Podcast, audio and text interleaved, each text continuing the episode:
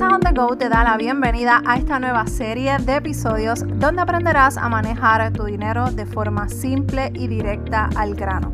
Mi nombre es Meralis Morales, coach de finanzas personales y desde Puerto Rico te ayudaré en tu camino hacia el éxito financiero. Comencemos. Bienvenida a otro episodio de Finanzas on the Go. Gracias por estar al otro lado. Gracias por la oportunidad que me das de servirte desde este episodio, este podcast de finanzas personales.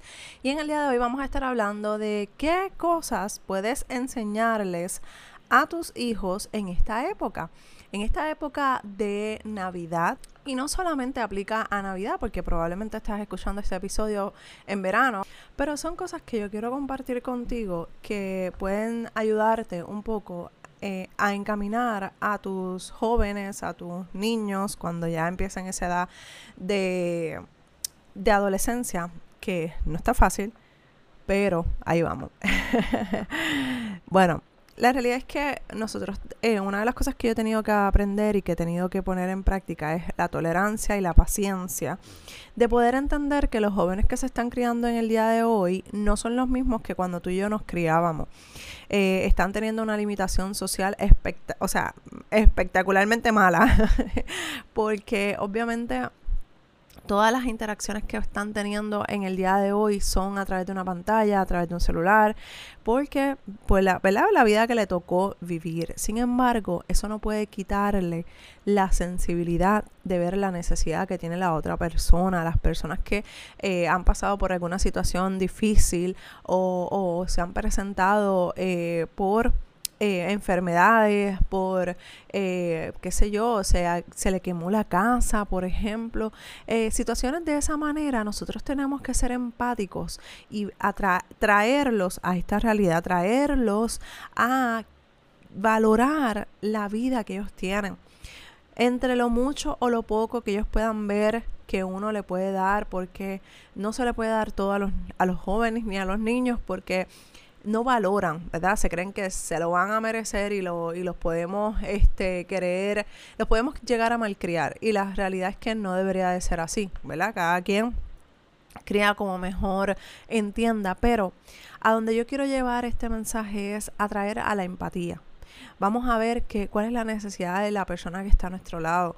Muchas veces, y por lo menos aquí en Puerto Rico, eh, se nos presentan eh, situaciones que en las noticias salen de, de, personas que están pasando por una necesidad y pues lamentablemente aquí en Puerto Rico la, la corrupción es tan y tan asquerosa y grande que el, el, gobierno no puede ayudar a esas personas porque ellos tienen sus propios revoluces. Entonces, ¿qué estamos enseñándole a nuestros hijos? vamos a, aunque sea, poner un granito de arena para ver cómo cambiamos la vida de esa persona, de esa familia que está teniendo una necesidad y que dentro del quizás de lo poco que tú puedas decirme, Merali, pero es que yo no tengo tanto, yo no puedo compartir, yo vivo del día a día. Mira, de seguro hay una ropa, hay un pantalón, hay una blusa que tú le puedes regalar a una persona que tú no estás utilizando, que está en buenas condiciones y está esperando en tu closet ahí sentado cogiendo polvo, esperando a que tú rebajes las 10, las 15 libras que quieres rebajar y no las has podido hacer, pero se está perdiendo esa ropa ahí. Y muchas veces, muchas veces, demasiadas veces, botamos cosas que estaban en buenas condiciones y por falta de uso, las tenemos que botar porque se dañan. Así que vamos a hacer, eh, vamos a empezar a desligarnos de las cosas, específicamente de lo material. Y vamos a, empezar a bendecir a otras personas a través de, de, ser dadivosos, de empezar a compartir las bendiciones que tenemos. Oye, no es que te quites el pan de la boca para darle a otra persona. No es que le dejes, quites el techo de tu familia y se lo dejes a otra persona, no es eso. Es que dentro de lo que tienes, tú le puedas dar un pedacito de eso que tienes para bendecir a otras personas. Que si lo que tienes es un pan para ti, para tu familia, dale un pequeño pedazo a esa persona que probablemente no tiene nada que comer. Y eso es una, ¿verdad? Una metáfora. No tiene nada que comer y tú tienes la bendición de tener a tu familia saludable, tienes la bendición de tener un trabajo que a lo mejor, ¿verdad? No es el trabajo de tus sueños, pero puedes bendecir por medio de eso a otras personas. Así que te dejo con este mensaje.